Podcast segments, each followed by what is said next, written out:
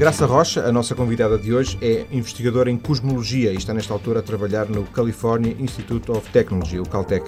De passagem por Portugal, Graça Rocha veio à TSF para uma conversa que pretende conhecer o percurso de mais esta cientista portuguesa e o seu trabalho nesta altura na Califórnia. Boa tarde, Graça. Viva. Boa tarde, João Paulo. Como é que chegou ao Caltech? Ora, foi um longo caminho, portanto, eu iniciei o curso, eh, fiz o curso de Matemática e o curso de Física na Universidade do Porto. Uh, claro, relacionada sempre com o Centro Astrofísica do Porto. Uh, prossegui para um doutoramento na Universidade de Cambridge, na área de cosmologia, uh, o estudo da radiação cósmica de fundo, e prossegui daí para, para o Jet Propulsion Laboratory, e o California Institute of Technology uh, nos Estados Unidos. Porque esse era o sítio no mundo que estava mais desenvolvido ou havia outras opções? Não, existiam outras opções, mas digamos que na altura em que eu finalizei, portanto, eu finalizei o doutoramento e continuei, prossegui uh, os estudos mais, um pouco mais teóricos, mas também uh, na interface entre as observações e, e, e a teoria. E na altura em que eu estava a tentar decidir o que é que iria fazer do, do meu futuro, claro, fizeram fizeram-me esta proposta muito aliciante de trabalhar no Planck, mas da parte da colaboração, a parte americana. E foi bastante aliciante, um aliciante que eu aceitei.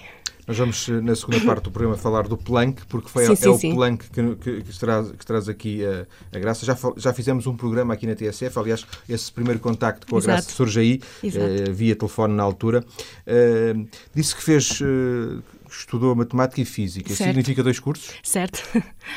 Era preciso? Não, não é preciso, não é preciso, mas pronto, cada um tem os seus meios uh, apropriados para, para prosseguir aquilo que considera os seus próprios sonhos, não é? Na altura, eu fiz o meu primeiro curso em matemática teórica, tinha bastante interesse em áreas de álgebra, eh, particularmente, mas, entretanto, através de contactos com um dos professores na universidade na altura, o professor Coimbra, com quem conversava, eh, ele achou que eu tinha algumas tendências e algumas características mais apropriadas, bastante apropriadas para a astronomia e para o estudo da astronomia. E, e ele sabia que eu tinha um gosto muito grande, porque estava sempre a ler livros e etc. E, e nessa altura foi quando eu decidi então tirar um curso de Física, mais porque eu gostava de aprofundar alguns conhecimentos da, da relatividade geral, por exemplo, e da mecânica quântica, e e, e, por isso o fiz. Mas uh, não, pode fazer um curso, digamos, por exemplo, talvez física e matemática aplicada e depois com uma especialização em astronomia e prosseguir hum, desse ponto, não é? é está, está na Califórnia há quanto tempo? Olha, na Califórnia, neste momento, já estou há quatro anos. Uh, portanto, eu, exato, em 2005 uh, desloquei-me da Universidade de Cambridge, do Cavendish Laboratory, uh, para o Caltech na altura para trabalhar com um grupo de, de, de cosmologia observacional com o professor Andrew Lang e, com, e posteriormente com o Jet Propulsion Laboratory com o professor uh, Charles Lawrence e o Chris Gorsky. Dr. Chris Gorski. Qual é o, o, seu estatuto dentro da universidade? Nós vemos aqui em Portugal, uhum, uhum. é por curiosidade, é por sim, isso, sim. porque nós aqui em Portugal vemos que os investigadores para fazerem, para fazerem investigação têm que concorrer às bolsas. Uh, há aqui uma, uma grande precariedade certo, na, na, na, investigação científica em Portugal, se calhar, inevitavelmente, não sei, não sei. Mas percebe-se, porque já entrevistei aqui vários cientistas portugueses que estão nos Estados Unidos, que muitos laboratórios têm, têm facilidade de, de dinheiro, têm têm muito dinheiro, uhum. alguns pelo menos, não é? E uhum. algumas universidades têm muito, fazem apostas muito grandes. Uhum. Uh, portanto, uh, uh, a Graça está lá num regime transitório, num regime precário? Não, é um regime permanente. Portanto, eu neste momento sou cientista da, do JPL, o que é uma posição bastante para mim, bastante prestigiante, obviamente. Uh, agora, uh, repare, uma posição permanente nos Estados Unidos não terá talvez o significado de uma posição permanente no, no, na, nos meios europeus. Ou seja, uh, por exemplo, nós constantemente estamos a escrever propostas, temos que financiar muitos, por exemplo, do, dos pós-doutorados ou alunos de que, que, gostaríamos de financiar para estudos, não é? Posteriores e para trabalho connosco, porque toda a nossa produção depende muito desta interação também, não é? A nossa produção depende da dinâmica da, do, digamos, Portanto, da, a graça da não network. Pede, não pede dinheiro para si, pede dinheiro para os Sim, outros. Sim, exato. Nós temos e isso e, e uh, conseguir esses dinheiros, que é o que é mais importante, conseguir ter essa dinâmica e conseguir esses dinheiros, uh, de alguma maneira uh, faz, cria ou projeta a sua imagem e a sua reputação. E, portanto, isso cria dinheiros também, cria movimento movimentos e dinâmicas e, portanto, proporciona, digamos, talvez um maior sucesso, mesmo em termos de uma posição permanente, porque, como sabe, mesmo quando concorre para uma posição de professor, tem o tenure track e, e pode perfeitamente não, não, não obter. Ainda assim é uma realidade diferente. É uma realidade um bocadinho diferente aqui. Se calhar melhor ou pior, veremos já a seguir, mas, mas diferente da, portuguesa, não é? Diferente da portuguesa. No entanto, uh, o que eu quero dizer é que não é, digamos, é uma posição permanente, mas é uma posição permanente em que tem que mostrar um, certo dinamismo, não é? Por exemplo, fazer propostas um pouco originais, se possível, convencer colegas que há determinados estudos que são mais Até interessantes que outros. É muito, não. A concorrência é muito grande, muito grande. Não, é muito competitivo. O facto de ser uma posição permanente significa que os seus planos passam por ficar nos Estados Unidos? Sim. Mas, uh, como todos e como qualquer pessoa, uh, eu muitas vezes o que sinto é uma certa nostalgia, uma certa saudade, não é? Apesar, eu gosto muito de Portugal. Uh, aliás, estou agora de passagem e coisas vão acontecendo na família, não é? Portanto, familiares que, que que cessam de existir e outros que nascem porventura. E outros que nascem porventura, exato. E, portanto, isto dá-nos um, uma sensação de evolução e de movimento na vida. E muitas vezes estar muitos anos, como eu tenho estado, aliás, eu já estou há bastante, quase, digamos, 20 anos uh, fora do país, embora tenha mantido relações e mantenho contactos, inclusivamente com a Universidade do, do Porto, no Departamento de Física e com o Centro de Astrofísica, claro, com a minha família, obviamente, uh, uh, traz-me sempre assim, de vez em quando, aquela sensação de vontade de talvez um dia de voltar e de ficar por aqui, não é? Mas por outro lado, em termos de trabalho e no momento, neste exato momento, em que o trabalho é tão dinâmico, em que há tanta coisa para fazer, em particular no telescópio em que estou a trabalhar, eu nem tenho muito tempo a estar a pensar nestas coisas, obviamente. E tendo a posição permanente e o apoio que tenho tido, e sem sombra para dúvidas, um, um ambiente de trabalho muito, muito eh, excelente, eh, obviamente não, não estou a pensar nisto neste momento. Eh, pode dizer-se, Graça, deduzo das suas palavras, sim. não sei se é muito abusivo ou não, mas que a Graça é uma pessoa realizada porque sim. Ah, lutou para conseguir uma coisa e conseguiu-a e, e, e, conseguiu isso, conseguiu o que queria. Sim, eu, eu sinto neste momento que houve determinadas eh, momentos da minha vida que eu, digamos, propus a mim própria, disse, eu quero fazer isto, eu quero conseguir isto, e, e, acho que posso dizer neste momento que sim, consegui. E consegui essencialmente a nível de investigação, a nível dos artigos que tenho publicado, o trabalho que tenho feito e das colaborações também que tenho, de alguma maneira, conseguido. E isso para mim é um, é, é lá, tem um valor imenso. Uh, ser português ou ser norte-americano uh, nos Estados Unidos é indiferente? Não sinto grande distinção. Eu acho que, uh, pelo menos, eu posso estar enganada, mas a, a, minha experiência nos Estados Unidos é. Eles, reparem, eu não estava lá. Quem me contactaram foram eles quando eu estava na Universidade de Cambridge. Portanto, eu acho que eles gostam é de ver, veem à volta as pessoas com determinadas características, com determinados talentos que consideram adequados e de que necessitam. E se os encontram noutro lugar, vão buscá-los e não estão muito preocupados se é nos Estados Unidos, se é aqui, se é ali, se é lá. Aliás, nota-se, por exemplo, na, em Caltech tem, por exemplo, imensa comunidade asiática. É um exemplo. Tem uma comunidade italiana, eh, não tem tanta comunidade portuguesa. Por exemplo, no, no Jet Propulsion Laboratory tem dois portugueses Além da Graça? Tem eu e ah. outro português, e que trabalha numa área distinta, mas uh, que veio por acaso de Lisboa. E, e, curiosamente, mas muito curiosamente, por acaso e coincidência, estamos a duas portas um do outro e no mesmo piso no JPL no, o que é absolutamente Sim. exato, a probabilidade disso acontecer é mínima, não é? Bom, mas muito curioso, muito curioso, porque só tem, como tu dizes, só tem dois portugueses. E, e, mesmo em Caltech não tem, não tem mais. Tem. Agora, em termos da sua adaptação, eh, em, em, vive onde? Vive... Pasadena, eh, Califórnia. É, é, é, a cidade mais perto da universidade? É mais perto. Eu, basicamente, por exemplo, eu não uso carro. Eu caminho, vou para o departamento porque está tão próximo. É bom e é mau, obviamente. É bom porque trabalha, trabalha 100%. É mau porque não desenvolve tanto uma vida pessoal e se calhar talvez não, está não muito fechada sobre a universidade. Exatamente. Não estabelece os interlaços com a, com a cidade e com, com o país, não é? Apesar de ouvir todas as notícias e ler os jornais, como devem imaginar, não é bem a mesma coisa.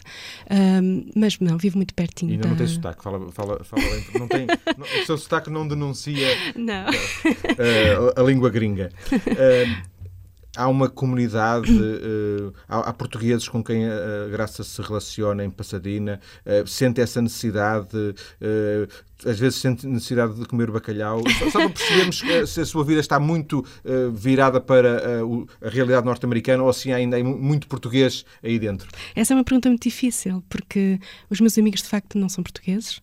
Aliás, uh, os amigos que tenho é, portanto, pode vai do, do americano ao, ao, italiano, ao polaco, ao francês, porque naturalmente é a comunidade com que eu trabalho também Planck.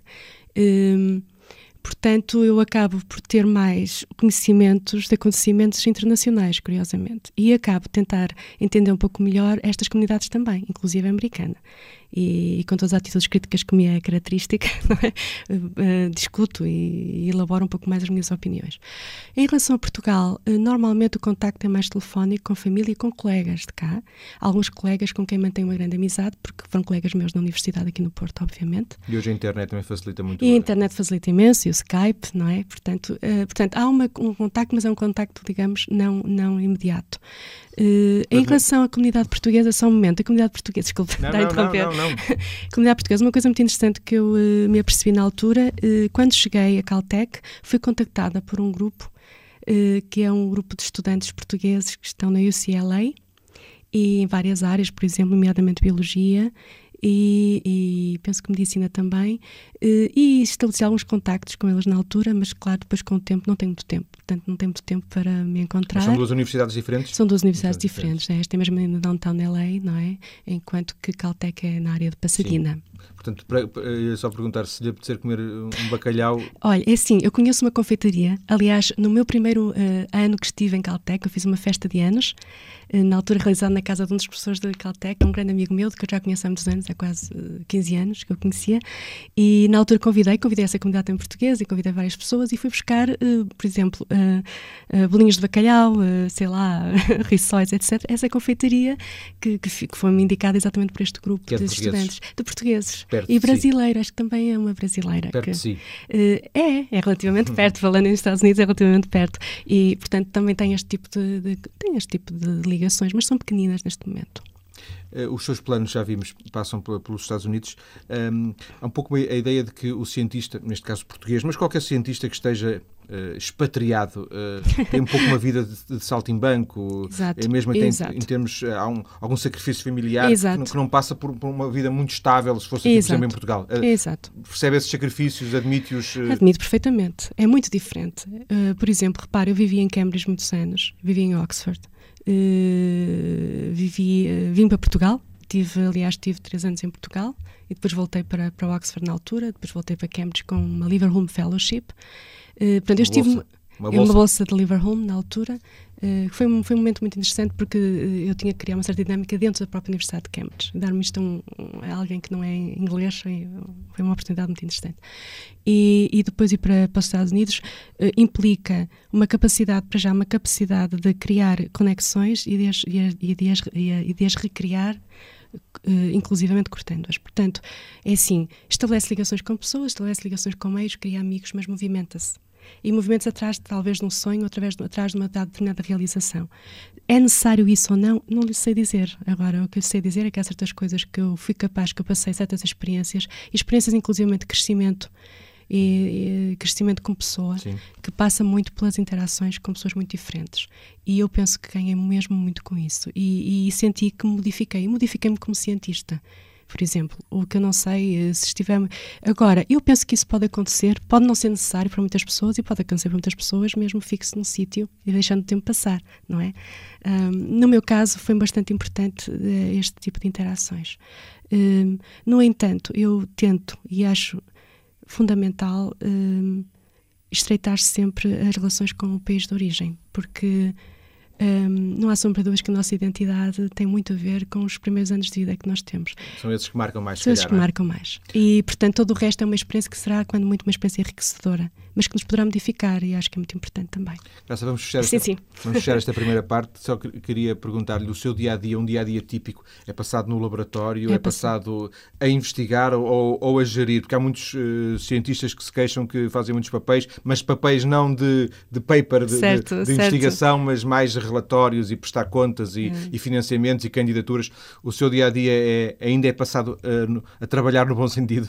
Olha, é assim, é trabalhar no bom sentido, no mau sentido. Portanto, no bom sentido é eh, normalmente orientar, eu tenho muitos uh, alunos e postdocs a trabalhar comigo neste momento, portanto, é orientar esses alunos, é fazer a minha própria investigação. Alunos porque... também estão lá no, no, no sim, no, sim, no sim, laboratório? Sim, sim, sim. Uh, a fazer a minha própria investigação, que eu tento fazer sempre separadamente, algo que eu gosto de fazer só para, para mim ou comigo, digamos, e, e depois o resto do tempo muito em propostas, claro, escrever propostas, escrever relatórios também, mas isso faz parte, sabe? Uh, não nos devemos queixar, porque isto faz parte e faz parte de tudo. E o bom é ter capacidade, ter energia para isso. Enquanto a tivermos, muito bem. É? Mas diria que, que a parte principal do dia passada ainda com a sua própria, ainda consegue gastar um, uma boa parte na investigação, na sua própria investigação, na investigação, mas também muito em o que nós chamamos as telecons, não é, que são estas teleconferências, ou seja, no telefone a discutir dentro do Planck. Nós temos imensas teleconferências e muitas muitas reuniões. Nem lhe digo porque é uma coisa às vezes que eu acho que é inconcebível. A verdade é que cria uma dinâmica, uma energia um pouquinho diferente. Vamos falar, de, vamos falar do Planck já a seguir, vamos ter agora as notícias. Uh, depois regressamos para, para ir às estrelas, com mais, conhecer com mais detalhe o trabalho da cientista Graça Rocha. Até já. Estamos de volta para eh, continuar a conhecer o trabalho da cientista portuguesa Graça Rocha. Ela está a trabalhar no Caltech, o California Institute of Technology. Uh, trabalha precisamente na área da cosmologia, vamos falar um bocadinho disso, coordenando subgrupos na, uh, no projeto Planck. Foi precisamente, Graça, pelo Planck que, que, que, eu cheguei até si, quando fizemos aqui um trabalho sobre aquela, aquele projeto um pouco insólito de colocar na Pampilhosa da Serra um radiotelescópio. depois a Graça participou participou telefonicamente, mas eh, ficou logo ali a ideia de desenvolvermos este, esta, esta, esta conversa. O Planck, eh, este projeto, como é que a, como é que a Graça aparece? Que importância é que tem o Planck? Uhum. Pronto, o... Era para escutar as, as profundezas do universo. Lembro-me nessa altura de ter, ter ouvido essa frase. É, exatamente. Portanto, o Planck é um satélite, eh, é um satélite com colaboração da ESA e da NASA, portanto, European Space Agency e a NASA o equivalente de americano, digamos, um, eh, foi na altura discutida, decidida em 97, que se chamava Cobras Samba, na altura, e que depois se, uh, foi, teve outro nome, não é? nome Planck. Uh, este satélite, a intenção é exatamente essa, como diz, é, é ouvir e ver as profundezas do universo. O satélite já está que já está, foi lançado, exatamente, foi lançado a 14 de maio. Aliás, tenho aqui a data porque tenho aqui todas as, as, as referências uh, de uma experiência única, tenho a dizer, porque tive, eu fui convidada para ver o lançamento do telescópio das, uh, das Guianas Francesas, em Cayenne. Foi, foi à Guiana Francesa? Foi à Guiana Francesa, estive lá uh, e foi, foi um momento muito. Tem umas imagens giríssimas, fotografias, tem um filme e foi um momento muito emocional. Bom, eu não estou assim há tanto tempo, mas há colegas meus que estão há muitos anos quase 15 anos de projeto de trabalho. Neste projeto, a trabalho neste, trabalhar neste projeto, para o tornar viável, obviamente, porque é muito, é, é, muito exigente em termos de tecnologia e é bastante complicado. É um telescópio que, de, de, o, o, que ele entende ver é o seguinte, ele, como sabe, já deve ter ouvido falar na radiação cósmica de fundo, não é? E esta radiação cósmica de fundo dá-nos uma imagem, dá-nos a imagem, digamos, do universo quando era bebê, não é? Num período embrionário, num período de formação. Mas uh, uh, esta radiação cósmica de fundo, quando foi detectada, portanto isto foi em 77 para Penzias Wilson, o que lhe concedeu o Prémio Nobel, como sabe, uh, é uma, uma radiação que contém muita informação sobre esse período inicial. E não só, não é? Tem esse período inicial, mas também o atual e o futuro. Agora, o, o, que, o, que, os cientistas perceberam é que esta radiação de fundo, que aparentemente parecia igual em todas as direções, este ruído, este, eu, eu digo mesmo caso o ruído, quando tem a televisão entre, entre canais e vê aquele ruídozinho é um bocadinho isso que estamos a observar. No entanto, que os cientistas verificaram... E também se ouve, eh, se quiser, se, se quiser, se observa, não, se quiser, que se ouve. Eh, se quiser também se pode ouvir. Aliás, um colega meu há muito pouco tempo da, do, do, do, instrumento LFI, que é pequenas uh, baixas frequências, fez um pequeno filme, quer dizer, querem ouvir o universo foi muito engraçado. Isto foi uma das primeiras observações que o telescópio começou a fazer após o lançamento, uh, que é muito interessante. Mas uh, o que os cientistas perceberam é que, à parte essa, digamos, uh, uniformidade e isotropia dessa radiação, ou seja, em qualquer direção no céu que olha, a radiação parece a mesma, quando começa a ir para uma determinada para um determinado nível de incerteza, consegue verificar que existem pequeninas flutuações dessa radiação. Que não é tão igual como parece. Que não é tão igual quanto parece. E só olhando para essas pequenas variações da temperatura dessa, dessa radiação de fundo, consegue saber essas condições iniciais do universo. Sabendo as condições iniciais do universo, percebe como é que, por exemplo, as galáxias, as suas galáxias, uh, os sistemas, os sistemas de, como o nosso se formaram e pode inclusivamente prever o futuro do universo, ou seja, como é que ele vai morrer. E no fundo é para isso que, é para isso que vocês trabalham? É para isso que nós trabalhamos. Acho, que eh, haverá alguns ouvintes que estariam a pensar neste momento assim, mas tanta gente, tanto dinheiro envolvido, que são, naturalmente são coisas muito caras, só para, para ouvir essas. Está a ter alguma utilidade, não é? Porque senão ah, os, tem, os, próprios tem. Estados, os próprios os países que financiam isto, não é? Ah, Eu sim. imagino que isto seja. Por alguma razão eles o financiam. Pois é isso. Certo? Não, é por mecenato. Não é, exato, não é por mecenato. Eles financiam porque existe. Para já estamos a responder perguntas uh, fundamentais, perguntas qualquer um de nós, e se provavelmente se falar com, com a sua mãe, com o seu pai, se eles virem um programa deste na televisão, uh, vai-lhes interessar eles ao fim de algum tempo podem estar a fazer outra coisa qualquer, mas vai-os cativar e vai-os cativar porque é, é, fundamental. É de onde é que nós viemos? Como é que, como é que nós aparecemos aqui, não é? Nós somos feitos de uma determinada matéria, mas parece que o universo não é feito da matéria que nós somos feitos, não é? Não é, não é predominantemente bariónica, por exemplo. Uh, porquê? Como é que é? Nós sabemos agora, por exemplo, que existe um, uma matéria que nós chamamos a matéria escura, se quiserem, e também a radiação escura, a energia escura, que, que existe porque os modelos a prevêem e as observações parecem confirmar esses modelos, mas não tivemos uma observação direta de, desse, desse material, dessa matéria. Por exemplo, isto é uma incógnita, não é? E todas estas coisas são coisas são, são pequenos paradoxos que ainda existem na ciência, que ainda não temos respostas conclusivas. E que o Planck dará, a, a que o Planck dará a resposta? A, a Planck, o Planck ajudará a responder e dando as, as, as, exatas proporções com a, a, necessária accuracy, agora não consigo dizer em português, uh, uh, com a necessária certeza, certeza, com a necessária certeza, ajudará em muito a, pelo menos, uh, dizer qual dos modelos será o mais indicado, não é? Será o mais correto e que explica melhor a observação, digamos. Mas não vai lhe dizer exatamente o que é que é esta matéria. O plano já está a, a, a, dar informação para, cá, para a Terra? Já está, não posso falar muito disso, como deve imaginar, porque isto é sujeito a, a certas prioridades de, de, publicação. De momento há em preparação, e não sei se já está cá fora, a press release do que nós chamamos o First Light Survey. Portanto, o First Light Survey foram duas semanas de trabalho, há quase, que finalizou há quase duas semanas atrás, em que eu participei ativamente, devo dizer. Tivemos um encontro em Paris, também duas semanas atrás, em Paris e em Itália, e em Bolonha eh, para discutir os resultados deste Fast Light Survey que correu muito bem. São uns pré-resultados. São os pré-resultados. Estes pré-resultados é exatamente para ver se o telescópio está a funcionar corretamente, ou seja, está o criogénico, se está a arrefecer corretamente, se estamos a conseguir ver alguma coisa, por exemplo, eh, por exemplo, dos fotões que recebemos e da radiação que recebemos, se conseguimos fazer os mapas e se conseguimos, por exemplo, ver a distribuição da energia de, com, com, para diferentes uh, escalas angulares, etc. As, as o telescópio está no espaço, manda as informações para um computador, uh, há de haver aí uma forma qualquer de descodificação, ele chega, chega aos computadores. Uh, Exatamente, é isso, é? é isso, mesmo. Portanto, há determinada formatação específica, que eu não vou falar porque é muito sim, aborrecido. Sim, sim, e Mas depois, a informação vem, vem, por, vem por uma onda qualquer. Uma onda qualquer, vem para telescópios, portanto, uma rádio, vai ser. Uma, uma, uma, transmissão rádio qualquer. Exatamente, e, e depois vai ser retransmitida, portanto, por exemplo, neste caso, para nós nos Estados Unidos, é retransmitida de, de Paris, por exemplo, não é? Portanto, vai parte do IAP, vai para, o, para os, os computadores no, no IPAC, é? no Instituto de, de, Estudos de Infravermelhos na, na, de, na, na, em Caltech e, e depois, depois daí é lançado... Há muita gente a trabalhar nesses, nesses dados, é isso? Exatamente, depois tem um grupo de pessoas, mas repare, há vários, há três grupos, eu devo especificar que há três grupos a trabalhar neste momento, portanto há o grupo do HFI, que, que é o telescópio de altas frequências, que está uh, em, na, em, em, França, não é? Centralizado em França, depois há um grupo que está a trabalhar no telescópio de baixas frequências, o LFI, que portanto está centralizado na Itália, e depois existem os Estados Unidos, não é? Que uh, uh, tem um grupo pronto, que é um grupo americano, que também está a trabalhar nesses dados. E trabalham todos para, a mesma coisa? Trabalham todos para a mesma coisa, usando, nós estamos a tentar criar uma, pi, uma pipeline uh, específica, não é? Que está localizada, por exemplo, em França e, e em Itália, e estamos também a transferi-la para, para os Estados Unidos e a contribuir para que ela. a informação possa circular entre as possa várias... circular entre as várias instituições. Sim. Mas não é só isso, repare, os Estados Unidos também têm eh, participação no Planck uh, a nível do próprio telescópio, em particular a nível de detectores e a nível de criogénicos.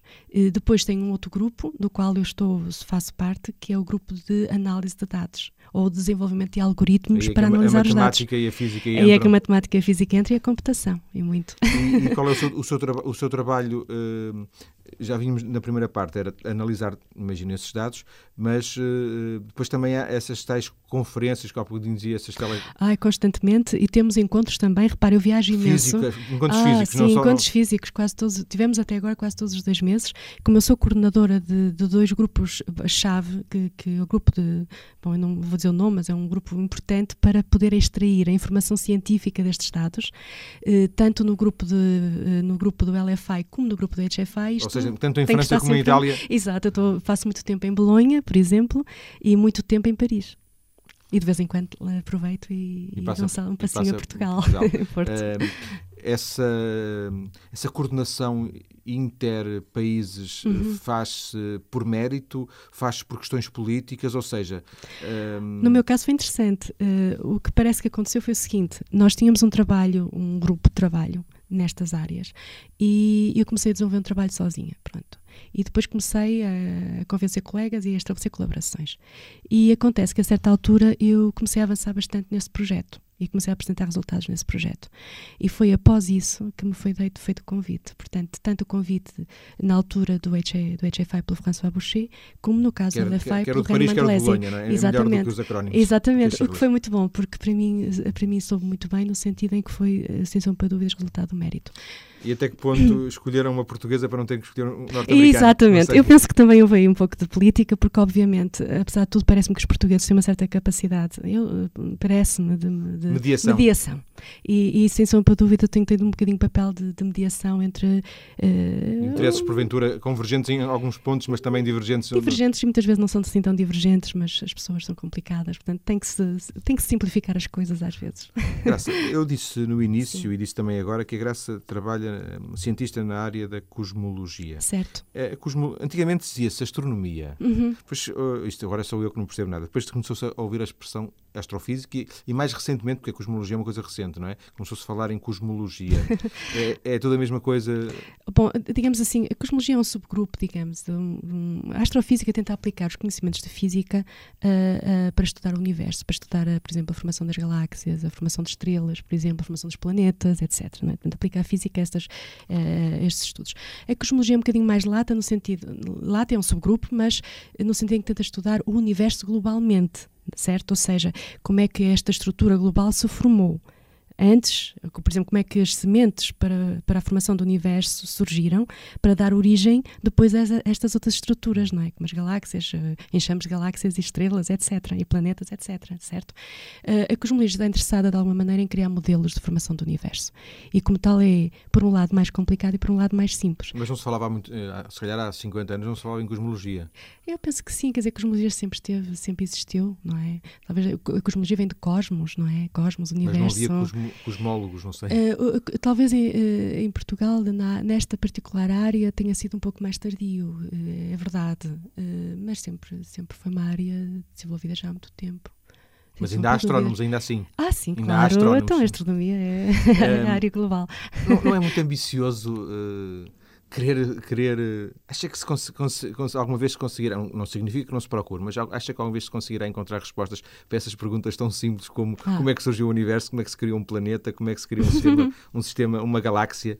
Olha, eu posso lhe falar... A, a, a, facilidade com que nós enunciamos aqui determinadas perguntas... Uh, é verdade, tem toda a razão. Olha, é assim, nós no Planck neste momento temos uh, uma profunda esperança de termos grandes respostas a grandes questões sem sombra para dúvidas, porque esperamos de facto ter. Uh, porque muitas vezes não há, digamos, não há novidades. Faz-se uma observação e encontra-se o que já se sabia mais ou menos. Nós esperamos no Planck encontrar algumas novidades. Uh, e se não forem novidades, pelo menos obter certezas por de certeza, não é? Certezas de certeza. Garantir, que Garantir aquelas sim. certezas uh, de certas coisas. Mas eu penso que sim, eu penso que conseguimos e com o tempo e com o desenvolvimento da tecnologia e, e que é complicado, é muito difícil. A certa altura, repare, uh, eu penso que as nossas questões ficam por responder por razões de ordem, talvez uh, especificamente de limitações tecnológicas, porque não temos a resolução angular, porque não temos a sensibilidade necessária, sei lá, porque não, não abrangemos as, as ondas de frequência necessárias para observar ou para testar os modelos. Um, Uh, agora, isto na, na, área de uma observação, que é uma que estamos a fazer. Agora, imagine que nós observamos algo um bocadinho diferente daquilo que foi observado até agora. Pode acontecer, dado que nós estamos, temos uma grande, uma grande sensibilidade e uma grande evolução angular. Se isso acontecer, depois pensa outro problema, que é, imagine que é uma observação que não está ainda prevista em nenhum dos modelos ou em nenhuma das teorias. Então, pensa agora uma questão aos teóricos e, e, e, às pessoas de papel, não é? de papel e caneta, para tentarem encontrarem uma solução para esse novo problema. Um, portanto, muitas vezes não são as questões que já temos e que procuramos resposta, que encontramos a resposta, muitas vezes surgem outras questões. E eu não lhe posso responder a essa. Mas é essa que eu acho que é interessante. Porque será que realmente algum dia saberemos tudo? Tudo, tudo? É provável que não. Mas provável que não. talvez consigamos saber mais do que aquilo que sabemos agora. Sabemos ah, pouco, sem sombra, para dúvidas. Uh, neste momento, para mim, há questões que ainda não estão respondidas e que se, uh, gostaria muito de ter respondidas, sem sombra para dúvidas, por exemplo, o que é, que é matéria escura, o que é esta, uh, o que é esta energia, não é? Que, que proporciona este aceleramento da, da, expansão do universo, por exemplo, e muitas outras, muitas outras. Estou a dar este exemplo como um exemplo. Por exemplo, outras são as ondas gravitacionais, que neste momento, como sabe, há muitas experiências a proporem, uh, estão a propor agora, por exemplo, observações também de satélite para observarem essas ondas gravitacionais, que sem sombra para dúvidas seriam o que nós chamamos o smoking gun, de, de, deste modelo, que é o nosso modelo, modelo inflacionário, que explica mais ou menos o universo que observamos hoje. Eu não falei ainda neste modelo, porque não queria estar a usar sim, estas sim, terminologias. Sim. Eu agradeço. Mas... Eu agradeço. É só para dar um bocadinho a oportunidade forma, a outros ouvintes. Eh, de alguma forma, uh, e, e se calhar eu vou dizer um disparate, porque se calhar as coisas não se relacionam, mas uh, nós mal fomos à Lua e ainda não conseguimos sair, até deixámos de ir à Lua, porventura a Lua já não teria interesse, mas uh, agora uh, o, o, objetivo é ir a Marte. Uhum. Estamos, estamos tão na primária, na escola primária da, do, do, do, conhecimento do, do, cosmos, não sei nesse, neste sentido, uh, estamos quase ainda a aprender a andar, não sei, se calhar ainda menos do que isso. não, não, conhecemos nada, não sabemos nada sobre. Sabemos, sabemos alguma coisa. Ainda Eu... discutimos se há água ou não em Marte, não é? certo, certo. Um, bom, como sabe, Marte tem sido um dos projetos muito financiados pela NASA e eh, de momento está, em, aliás, de, se for a JPL, é uma das visitas. O vosso laboratório, JPL. Exatamente, JPL, nosso observatório em Pasadena, uh, tem que visitar uma das salas em que tem uh, o Probe Mars, não é? Para Marte. Portanto, uh, sabemos pouco, mas há financiamento, há interesse, há interesse das instituições governamentais para, para fazerem esses estudos e, sem sombra para dúvidas, que vão continuar. E é muito, muito interessante, mesmo tecnologicamente, por exemplo, esta probe, a forma como faz as observações dos elementos químicos na superfície, uh, é, tudo, é, é, tudo basicamente automático. É muito interessante. Eu estive a visitar muito recentemente e fiquei muito impressionada com, com, com a Probe. A Graça estuda exatamente o que gosta ou se, lhe, se a convidassem para criar o seu próprio laboratório, uh, abandonava estas, estas radiações cósmicas que se observam e ia estudar outra coisa qualquer? Olha, é assim, eu gosto muito de cosmologia. Uh, eu era para fazer matemática e decidi, uh, decidi fazer outra coisa, não é? Portanto, decidi fazer cosmologia e decidi se calhar ter uma vida um bocadinho uh, mais complicada, não é? Podia ter feito matemática, o meu doutoramento, estava professora em matemática na universidade, sei lá, e decidi, e não, estava, não estaria aqui. Portanto, eu acho que gosto muito do que faço e, e acho que valeu a pena. agora, sem sombra para dúvidas que uma das coisas fundamentais para mim é a interação com a gente nova, com novas ideias, com novas energias. Criar um laboratório e, se possível, trabalhar nesta área e relacionar esta área com outras, aliás, coisa que já estou neste momento a, a fazer em propostas, estou a escrever, sem sombra para dúvidas que, que ficaria muito contente. E agora, para fecharmos a, a nossa conversa, tudo o que faz neste momento era possível fazê-lo em Portugal? Ou, eh, esquecendo a questão do dinheiro, eh, estou a falar só do, do ponto de vista do, do trabalho da ciência que, que, faz, do conhecimento que tenta obter, um, ehm, com as tecnologias que existem, era possível fazê-lo em Portugal? Uh, bom, a tecnologia veio da Europa e dos Estados Unidos. Em termos de detectores, eu neste momento não, estou, não sei muito bem qual é o desenvolvimento tecnológico nessa área em Portugal, penso que seria um bocadinho difícil. Mas, hum, como digo, não estou muito a par, portanto não, não gostaria muito de, de, estar a dizer algo que não, não sei muito sobre o assunto. Em princípio seria difícil. Em princípio seria um bocadinho difícil, aliás, por uma razão na, na Europa foram buscar essa tecnologia a JPL. Portanto, de facto, JPL é um dos centros no desenvolvimento de bolómetros e também de, de pronto, de, uh, de criogénicos. Por exemplo, um, um, ponto muito importante para um telescópio deste é o arrefecimento. É ser sufi estar suficientemente frio. Porque ele está muito perto do, do calor, é isso? Uh, não, porque tem uma certa... Uh, portanto, vai estar no espaço, em primeiro lugar, não é? É difícil arrefecer no espaço porque não tem tantas partículas para poder radiar essa energia, é muito mais vazio, digamos, mas por outro lado tem, uh, um, tem também o próprio ruído do próprio instrumento que tem que radiar, não é? Tem que, tem que arrefecer o instrumento constantemente. Caso contrário, não consegue observar as flutuações que nós estamos. Repare, a temperatura da, da radiação cósmica profunda é 2.7 Kelvin, acima do zero absoluto. Portanto, são temperaturas muito, muito, muito baixas. Portanto, se o, se o telescópio aquece, não consegue observar nada, é apenas ruído, certo?